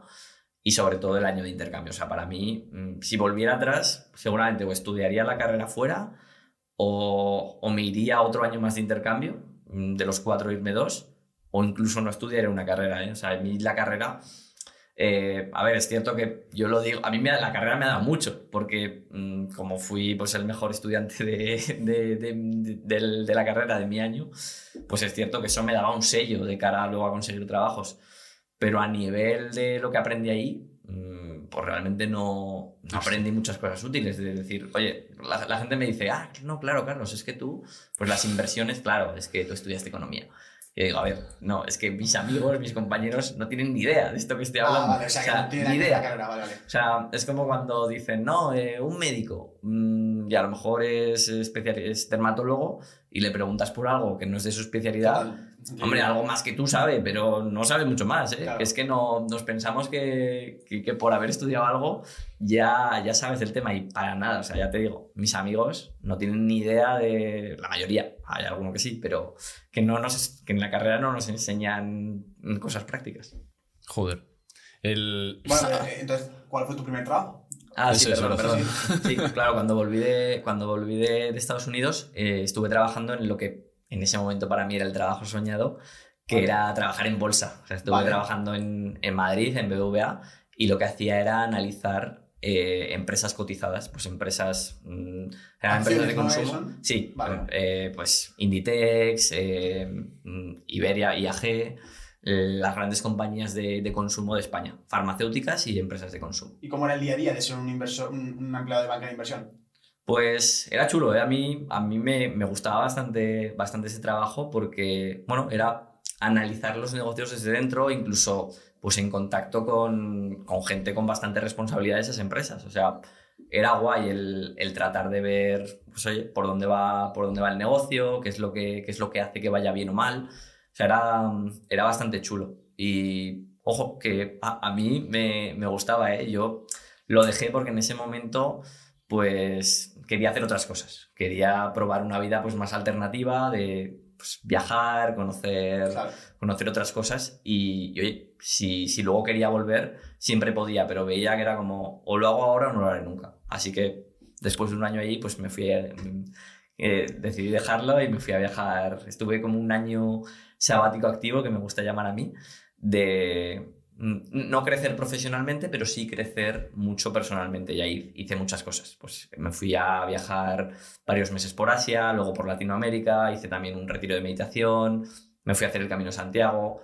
En ese año fue cuando escribí Independízate de Papa Estado y la verdad es que fue un año que fue brutal. De hecho, luego allí en medio de ese viaje, pues conocí a un emprendedor en Chile y me quedé, estuve viviendo allí dos años, en Chile y en México. Total, eso sí que es rendición, ¿eh? Joder, sí, sí, rendirse a la vida. Sí, sí. Siempre nos dices a, a Sergio y a mí que calma, que vamos muy rápido, que no sé qué. ¿Qué recomiendas a un chaval de 20 años que tiene ganas de emprender? ¿Qué tiene que hacer? ¿Se tiene que dar mal por ser rico ya? ¿Qué tiene que hacer? A ver, sin duda, ¿no? O sea, es que a mí me, me, me encanta veros a vosotros que, que decís que va- vamos tarde. Tenéis Sí. 21 años y digo, si yo con 21 años estaba, pues eso, todavía en, en medio de la carrera y considero que iba rápido ya. Eh, pero que tenéis que ver, yo creo que tenéis que ver las cosas con, con mucha más perspectiva, que, que luego además, pues ya os estáis dando cuenta, y, y más en el mundo actual en el que todo va tan rápido que pues, el tiempo que lleváis con el podcast y ya veis lo, cuando dais con la tecla lo rápido que puede, Sí. que puede traccionar. Entonces, tranquilos que, que- que esto... que esto de, de hecho, mi, mi preocupación con vosotros es más lo contrario, es que no os queméis, Sí. Mm, que, que no vayáis demasiado rápido, porque es que esto es un, es un tema de... es una carrera de fondo. Entonces, entonces tranquilidad. Yo lo que diría a los, a los chavales cuando me dicen alguno pues, de vuestra edad, de 20 años, de, mm, oye Carlos, eh, he leído el libro, el- uno cualquiera, ¿no? Y quiero empezar a invertir para el interés compuesto y le digo, a ver, realmente lo que más, lo que más rentabilidad te va a dar no es invertir en, en un fondo, ni siquiera en un inmueble. O sea, si tienes eh, poco dinero, ese dinero lo tienes que invertir en ti. Claro. En, Informarse, sí. Y no necesariamente en formación, ¿eh? O sea, en formación, por supuesto, Hay cosas que hagan crecer, pero incluso en un viaje. O sea, yo el, el viaje que hice por Asia, Sí, que estuve tres meses de mochilero, me gasté 3.600 euros en, en esos tres meses. Bueno, a, a uno le parecerá mucho, a otro poco, pero ese dinero, o sea, es que es el mejor dinero que he invertido en mi vida. O sea, nunca voy a encontrar una, una inversión con, con ese retorno. O sea, si ahora me dijeran, "Mm, te quito ese viaje y te doy 100.000 o incluso un millón de euros, es que ni de coña, Claro. ni de coña lo cambiaba. O sea, lo que aprendí en ese viaje, lo que me conocí a mí mismo, lo que pude crecer socialmente, personalmente, o sea, es que vale mucho más. Entonces, yo, si eres joven, yo te diría, sí, fórmate, pero mm, también vive experiencias. Ojo, cuando digo vive experiencias es cosas como estas. Claro. No es, venga, pues irme, irme de festivales, irme de... Bueno, si a alguien le apasiona eso, pues, pues también, ¿no? Pero no es irte de fiesta, es, mm, no sé, invertir en, en experiencias que te vayan a hacer crecer personalmente. Yo no sé qué piensas tú que estás más metido en el mundo este de, de emprendimiento y demás. No sé si ha sido las criptomonedas o qué ha sido que la gente ya, queremos todo ya. Eh, no sé, te haces una formación y, te- y le hablas al formador que porque no soy millonario ya. No sé si... Sí, Carlos, aprovechando que te tengo a ti, tío, y, y siempre cuando explico estas cosas, siempre te pongo a ti de referencia, pues ah, te tengo aquí, así que vas a decirlo tú. Eh, ¿qué, qué opinas tú de la cultura que hay de la, de del cortoplacismo? De la gente queriendo resultados ya, de empieza a invertir en inmuebles y quiero ver resultados ya, de que empieza un negocio o empieza un canal de YouTube o empieza cualquier cosa y resultados los queremos ya porque cada vez, porque todo, todo en redes sociales es instantáneo. Tú clicas, haces scroll, eh, te creas una cuenta y la puedes crear en segundos. Pero sin embargo, antes, pues en la antigüedad, una persona que quería investigar tenía que irse a una librería, ver libros, no podía contactar con una persona de otro lado del mundo, o sea, es como todo mucho más rápido. Entonces, em, ¿tú has podido vivir realmente, y puedes poner ejemplos seguro, que esto no es así y que realmente el proceso es más largo, que es más largo placista? ¿O crees que puede haber casos o, o que existe realmente ese, ese atajo a, al, al- al- ser libre, ¿no? Al ser libre financieramente. ¿Hay, ¿Hay un atajo, hay un camino de que con un mes de inversión puedes dar el pelotazo y tal? ¿O realmente es la mayoría, el 99% de los casos, es una maratón? Bueno, eh, a ver, en un mes yo, yo no lo he visto, eh, Vale. desde luego. Sí que creo que a veces el camino, mm, lo que comentábamos antes, mm, como tiende a acelerarse y, y a, y a tener interés compuesto y a tener sinergias y sobre todo a desbloquear cosas, sí que puede ser más corto de lo que, de lo que inicialmente piensas, que no es lineal, sino que se convierte en exponencial. Pero sí que me parece un problema esa, eh, Esa cultura, eh, esa cultura. Sí. mm, Y ojo, que yo la he vivido también, ¿eh? Y sí, de hecho, el otro día estábamos hablando de, de un vídeo que quiero subir sobre, sobre la libertad financiera y sobre que, oye, la libertad financiera es, es un objetivo bonito, o sea, animo a todo el mundo a que, a que vaya por él, pero no es la panacea. O sea, mm, y muchas veces cuando veo que la gente se centra únicamente en el objetivo de, hostia, esa obsesión de tengo que ser libre financieramente o quiero conseguir lo que sea, ¿no? Y, esa desconexión de- del proceso, del camino, creo que es, creo que es peligrosa. Y de hecho yo, yo lo he vivido, ¿no? Yo he conseguido lo que quería en relativamente poco tiempo. No ha sido en un mes, no ha sido en un año, pero hombre, no ha sido en 30 años, ha sido en, en 5, en 10 como mucho. Y es cierto que, que eso es un problema, porque llegas y dices, vale, ¿y ahora, ¿y ahora qué? Porque como tenemos esa, esa visión de yo me concentro en el resultado y hago lo que sea y ese es mi foco, te olvidas muchas veces de, disfrutar ese camino y es una cagada. Es una cagada porque, porque no solo es eso. Eh, esa frase que dicen de hay que disfrutar el camino, lo importante es más es el camino, el progreso, es que es súper cierta. O sea, lo que te va a dar realización, lo que te va a dar esa, esa felicidad es ganarte las cosas. Y es muchas veces más el, el llegar ahí, o sea, el, el- el proceso de llegar ahí que el, propio, que el propio objetivo. Porque luego, cuando consigas eso, irás a más. O sea, y vosotros también lo, lo vais a ver en el, en el podcast, que al final vais cumpliendo objetivos, pero eso, y tú lo habrás visto, Sergio, a ti, pues en su día mil suscriptores te parecía la hostia. Ah, es una locura. Luego Sí, 10.000 total. te parecía la hostia y ahora pues mm, y, y a veces hay que, hay, que, Sí, total. hay que ser capaz de mirar atrás y verlo, y verlo conseguido, sí, sí. ¿Qué opinión tienes de la frase de el dinero no da la felicidad o el dinero sí da la felicidad? ¿Tú qué piensas al respecto? Bueno, eh, yo creo que el dinero no da la felicidad, sin duda. ¿Vale? Em, te ayuda a estar más, más tranquilo y te ayuda mm, eh, a ver las cosas mm, desde otro, desde otro punto de vista. Pero bueno, hay estudios que dicen que a partir, en España, a partir de 60.000 euros de, de ingresos, pues ya mm, tener más dinero no te, no te da más felicidad. Y yo estoy bastante, bastante de acuerdo con eso. O sea, yo, mm, respecto a hace unos años, pues no, no me veo mucho más feliz. Claro. O sea, estoy más, estoy más tranquilo, sí, pero no mucho más, mucho más feliz. De hecho, creo que se puede, mm, que se puede generar el efecto contrario de, de, oye, a mí a lo mejor antes una, una hamburguesa en Goico con vosotros, pues me hubiera sabido mm, súper buena Porque ese gasto, Claro. Sí. Y, y a lo mejor ahora es como, pues como... mm, se, se disfruta menos, sí, sí. Hostia, es curioso, ¿eh? Claro, ¿y qué consejo das para que no nos pase? Para que Bueno, disfrutemos. yo, yo creo que es, es poner conciencia en eso, ¿no? Vale. De decir, oye, eh, gracias, a, gracias a todo lo que he hecho, puedo permitirme ahora eso y, y ya está.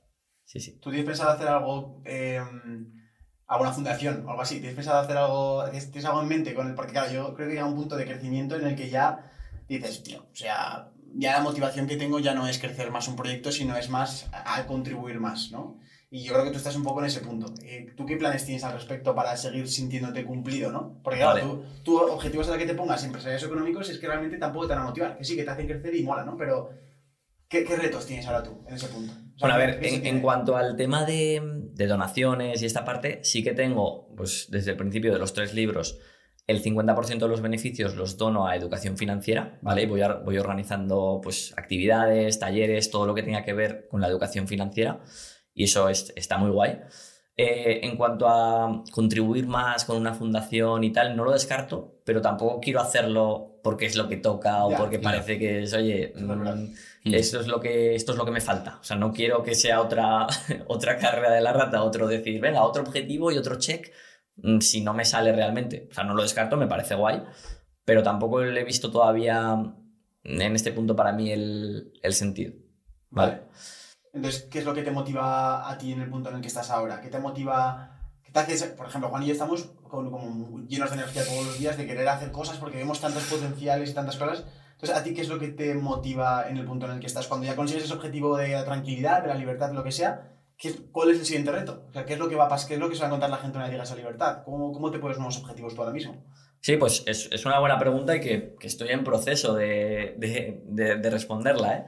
Mm, a, a día de hoy yo estoy con, como sabes, con la formación o con la divulgación, tanto pues, sea, tanto con, por, por YouTube como como por... Eso es tanto en YouTube, como en podcast, como en libros, como en blogs, de forma gratuita o de forma de, de pago. Y, y eso es lo que, lo que a mí ahora me impulsa, el, el- el ayudar a otras personas, el inspirar a otras personas a que recorran el camino. Pero es cierto que, aparte de eso, o sea, tengo, tengo que hacer un esfuerzo muchas veces por no ver esto únicamente como números, ¿no? Como decíamos antes, pues ya llevamos no sé cuántos pisos comprados, pues ya llevamos no sé cuántos ingresos generados de, de los alumnos.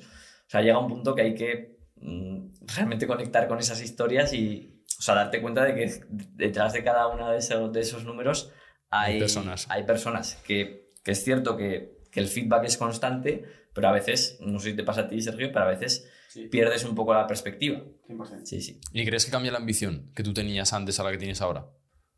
Eh, sí, yo creo que sí. O sea, mm, yo no me considero en plan súper, súper ambicioso de decir, quiero tener 800 pisos y quiero llegar a mm, tener un patrimonio, unos ingresos de tanto. Realmente, ya te digo, o sea, mi, mi nivel de vida es bastante normal. O sea, no, no soy súper... eh, ¿Cómo se dice? Ya súper como excéntrico, ¿no? Sí, eso es. Que compras un montón de cosas materiales, ¿te refieres? Sí, eso Sí, es. sí, o sea, vale. tengo un estilo de vida mm, normal. Entonces, mm, tener mucho más tampoco me, tampoco me ilusiona. De hecho, de hecho, algo que pasa con Carlos muy gracioso es eh, cuando eh, el yo me fui a Japón, ¿vale? Y Carlos se apunta y me dice, oh, pues a lo mejor voy a verte, Vin- viniste a verme. Y luego siempre sacábamos la conclusión de, joder, parece mentira que tengas que irte a Japón para darte cuenta de que Zaragoza ve muy bien. Tal cual. sí, Y eso es una cosa que la gente le va, le va- le va a tranquilizar el decir que, que Carlos y yo hemos ido a Japón hace un mes y lo que hemos dicho es qué ganas tengo de volver a estar en Zaragoza para estar con mi cafetería, con no sé cuántas, con mi entrenamiento. O sea, que eso la gente tiene que ser consciente, que nosotros vamos, que sí, que mola mucho viajar, pero mola mucho viajar muchas veces para darte cuenta de lo bien que vives en tu vida, vida normal. Entonces, Sin ¿Y tú, de la ambición qué opinas? Porque tú estás todo el día a tope. sí, es que, no sé, yo supongo que eh, también es la edad, que eso quería comentarlo. ¿Cómo has notado un cambio de los 20 a los 30 a la que acabas de entrar? ¿No- ¿Has notado una transición como se te ha ido apagando esas ganas de crear cosas? Porque yo me lo noto y creo que en cierta parte es mi edad y también mi energía y todo eso. Pero es como que ahora mismo, una mañana o un día entero puedo estar parado, pero dos ya entraría en depresión de no poder hacer nada. O sea, necesito qué estar animal. constantemente sintiendo que hay cosas avanzando, o al menos que soy útil, porque es que es como, tío, soy- he tenido suerte de estar en un cuerpo lleno de energía para poder crear cosas y el no estar usando ese cuerpo como herramienta, que yo creo que en parte por eso dejé la carrera tan rápido, porque me notaba en una clase encarcelado de que yo me notaba un potencial de crear 10 y, y por la carrera creaba 2, ¿no? Digamos. Entonces era como, quítame esto de, de delante porque necesito hacer un montón de cosas con mi tiempo. Entonces, Carlos, ¿te has notado un- una, una transición y una bajada de esa ambición, de, esa, esa- esa- de esas ganas de crear a medida que ha ido avanzando los 20? Y yo creo que de crear no, Vale. pero de crear con más cabeza y con, y con más criterios sí. Vale. Es decir, mm, no de hacer por hacer o de o, o lo que te decía antes, no tanto foco en el resultado, de Ya. decir, a ver si consigo llegar a este objetivo, sino de decir, oye, realmente esto me apetece. Y yo esto lo veo como, como comentábamos el otro día, Sergio, el tema de, de decir que sí a todo. Sí. ¿no? Que yo creo que, mm, no sé quién lo decía, pero me parece muy interesante que decía, al principio, cuando estás empezando, tienes que decir que sí a todo, porque Sí. nunca sabes cuál va a ser la oportunidad o, o eso que te va a desbloquear y que, y que te va a dar acceso a, a cosas interesantes.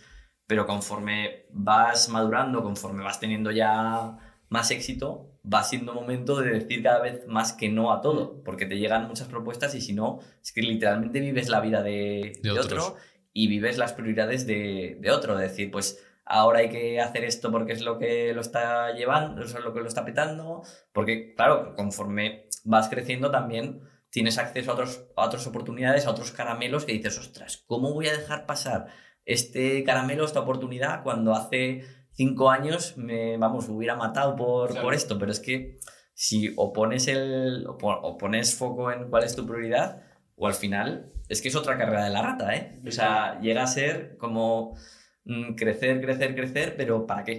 Tú, eh, en el punto en el que estás, o sea, esto tengo que decir, porque claro, yo como soy tan amigo de Carlos, hay muchas conversaciones que tenemos y, y- y se, me van, se me van a- recordando. Carlos se soltó una frase en Japón que me encantó. Coge, estábamos paseando por guion, ahí en la típica imagen de Kioto, y me dice, no, no, chicos, yo he decidido que amigos más no necesito. Yo no tengo más. ¿En serio? Dice, yo he cortado la agenda. A mí, si me vienen propuestas de cafés o lo que sea, voy a tener que decir que no, porque, dice, y los decían en plan de coña, habéis tenido suerte que habéis entrado justo en la última temporada de mi vida. El, re- el reopen. Sí, sí. Entonces, respecto a eso, Carlos, ¿tú ahora como, qué, qué- qué estrategia utilizas para decir más que no? A mí me cuesta muchísimo en el punto en el que estoy, la verdad. Bueno, eh, es un proceso, ¿eh? Sí. Muchas veces mm, yo voy haciendo repaso se- semanal de, de, de cuáles y una de las preguntas que una de las preguntas que tengo es, oye, em, estos viajes, estas personas con las que he estado, estas reuniones que he tenido, ¿me apetecían o no? Muchas, y, ojo, muchas veces digo, hostia, pues esto lo he cagado, o sea, he vuelto a caer en el error. Pero Vale. es, yo creo que es ir siendo consciente de, oye, hacia dónde, qué es lo que estoy haciendo y también tener, tener esos objetivos, esas prioridades de, oye, este trimestre, este año, ¿cuál es mi, cuál es mi foco? Porque es que conocer más gente del sector, conocer más gente que sí, que es súper Que si contacto interes- tal, pero al final... súper interesante, pero que es que al final cada minuto que dedico a eso son nuevos melones que abro y oye, que a lo mejor lo que me apetece es pasar tiempo con vosotros, Claro. estar con vosotros, tomar más, o sea, creo que hay que, hay que diferenciar entre, oye, abrir más las amistades o lo que sea o profundizar más. Sí. Entonces, yo llego a un punto que digo, es que literalmente es que no quiero más amigos. Sí, Mm, si, si meto más amigos es porque tengo que sacar otros. Claro, total. Porque es que si no, al final voy a tener un montón de relaciones superficiales. Y cuando hablo de, de relaciones o de amistades, hablo con todo. ¿eh? A lo mejor es, oye, ver otro país, pues no lo sé. A lo mejor lo que tengo que hacer es ver más el Pirineo y conocerlo mejor y conocer eh, los restaurantes de allí y lo que hay allí. O probar un nuevo deporte, pues no lo sé. A lo mejor tengo que, tengo que dedicar más tiempo a los que estoy haciendo para realmente avanzar. Porque si no, al Qué final buena, qué buena reflexión. Sí, es muy buena. Sí, total. ¿Haces deporte? Sí, hago deporte, hago deporte. Si no, aquí- si no, aquí te. No tanto como tú, pero... bueno, tengo que decir aquí, en, en confianza, Carlos se ha apuntado a la 10K. Ah, sí, a la de ponle freno. Eso es. Sí, sí, Ostras, se ha apuntado. pues- Juan se ha apuntado también. Vale. Mi hermano se ha apuntado también. Me encanta, está generándose una revolución. Pero de ahí no paso, de ahí no paso He, ya. he creado, Carlos, por cierto, recientemente un calendar, ¿vale? Entrenamientos. Aquí cada uno que se apunte que quiera. Vale. Lo voy a hacer. Y si a mí me lo ha Pues compartido. pásame, pásame lo que me uno. Sí, sí, yo me he hecho un calendar, chicos, con mis, con mis entrenamientos de correr, porque tuve un entrenador. Entonces me ha dicho, tienes que hacer esto en to- estos días. Entonces yo lo comparto y digo, oye, que si se apuntar, que lo haga. Yo voy a hacer eso. Si alguien quiere hacer más o menos, pues que, que se apunte o se desapunte cuando quiera. Sí, no, este tío alguna vez, alguna vez me va a decir, oye Juan, que no puedo ir a grabar el podcast que estoy corriendo. ¿sí? ya va a un, a un nivel. Sí. Pero bueno, me mola también porque lo de correr es, es otra cosa que a mí me ayuda mucho para quitar mi cabeza de proyectos a, a otras cosas. Porque al final, correr. Correr me da cero retorno, económico, me da, tampoco me conecta con más gente, pero es como un campo en el que me hace estar superando un desafío, ¿no? Es, hostia, tengo este reto que es, quiero hacer una 10K, por ejemplo, cómodo, y antes no podía. Hostia, pues ¿cómo consigo resolver este puzzle? Que no tiene nada que ver con cómo gano más dinero, cómo me compro el siguiente reloj, cómo me compro tal. Es un desafío chulo porque además encima estás beneficiando a tu salud. Hmm. Entonces, bueno, cual. sin irme por las ramas, ¿tú, ¿cuál es tu visión respecto a la salud? Porque a mí, yo algo que voy a defender en este podcast, y por eso quería hacer este podcast en parte, es que un emprendedor no necesariamente tiene que dejar de lado la salud, ni el entrenamiento, ni la vida saludable, ni nada. Porque mucha gente se piensa, no, es que un proyecto, oye, es que si tengo que dejar de entrenar, si tengo que dejar de cuidar mi salud, de comer bien, o de poner energía en eso, pues lo voy a hacer. Pero a mí me parte- me parece una, una- una tontería decir eso, porque al final, coño, si estás malo, ya te digo yo que no te vas a preocupar en tu negocio, ¿no? Entonces, ¿cuál es tu estrategia o qué estás implementando? Hábitos, cosas que te gustan, que no te gustan, consejos, cosas que te han servido, todo relacionado con la salud. Vale, a ver, realmente yo creo que en la vida mm, los principales tres recursos que tenemos son el tiempo, el dinero y, y la salud. Total. Entonces, yo creo que tiene que haber un, un cierto equilibrio. Total. O sea, y, y de hecho, pues, ¿de qué, ¿de qué te sirve tener mucho dinero si... O sea, eso es lo, lo que siempre se dice, ¿no? Cuando eres joven tienes mucha salud, mucho tiempo, pero no tienes dinero. Luego, a- cuando tienes una, una edad más media, pues mm, sigues teniendo más o menos salud, tienes quizá más dinero, pero lo que te falta es tiempo, porque lo dedicas más a, trabajar, a la familia, etc. Y luego cuando eres más mayor, pues generalmente ya, mm, pues dinero en principio ya tendrás más, o, no, pero eh, lo que te tienes mucho tiempo, pero lo que te falta es salud. Entonces, yo creo que la clave de todo es conseguir avanzar en las tres, en las tres áreas a la vez, ¿no? Que, las tres patas de ese taburete pues si- sigan subiendo, que no haya ninguna muy, de- muy desequilibrada. Entonces, sin duda, o sea, para mí la salud es, es relevante, es súper importante. Yo tampoco, sinceramente, tampoco me vuelvo loco con, con esto de la salud. Para mí es ochen- regla del 80-20. Pues oye, descansar más o menos bien, mm, comer más o menos bien. mm, yo en mi caso, pues hace años que, que dejé el alcohol, que para mí es, dentro de ese 80-20, es una de las cosas que te daña un montón y sinceramente creo que no, a mí no me compensaba. Y, y luego de deporte. Entonces mm, sigo, sigo bastante pues toda la filosofía de, de fitness revolucionario, de Marcos Vázquez. mm, resuena bastante conmigo todo el tema de pues esa teoría como evolutiva de tratar de, de vivir más cercano a como, a como lo hemos hecho el 99% de, de la Claro. historia. Mm, pues es de, de comer menos, Hacer ayuno. eso es hacer ayunos, comer, comer menos procesados, no tener Total. tanto miedo a esas, a esas proteínas o a, las, o a las grasas, menos carbohidratos, todo, todo esto y, y ya está. Pero poco más, tampoco me, tampoco me vuelvo loco. O sea, considero que tengo un nivel de salud, de, mm, de estado de forma, pues que, que está bien sin ser mm, Total. élite. Total. Eso es. Muy bien, muy bien. Sí, yo también pienso que buscar una actividad que te haga desconectar. Tú, por ejemplo, has dicho correr. A mí correr no me hace desconectar porque estás pensando de si me voy a, si me voy a acabar aquí. No, acabar aquí me refiero a, Aquí. a que no aguanto, Ah, a que no sé qué. Yo prefiero una actividad, por ejemplo, jugar al pádel, que es o le das o no le das y si te despistas se te va la bola y encima estás con más personas, ahí sí que desconectas del todo. Y en tu caso, por ejemplo, lo veo claro contigo, Juan, con las motos. Sí, claro, ahí sí, o estás concentrado o te caes, o no vas rápido, claro. Claro, claro, claro. Bueno, encontrar un hobby, ¿no? ¿Qué, qué hobby es...? ¿Cuál es tu hobby favorito que no tenga que ver con el dinero? Claro, estoy en problema. Como le digas hobby, te va a decir, bueno, pues a lo mejor comprar, comprar, reformar y vender es el hobby de Carlos. No, no, no.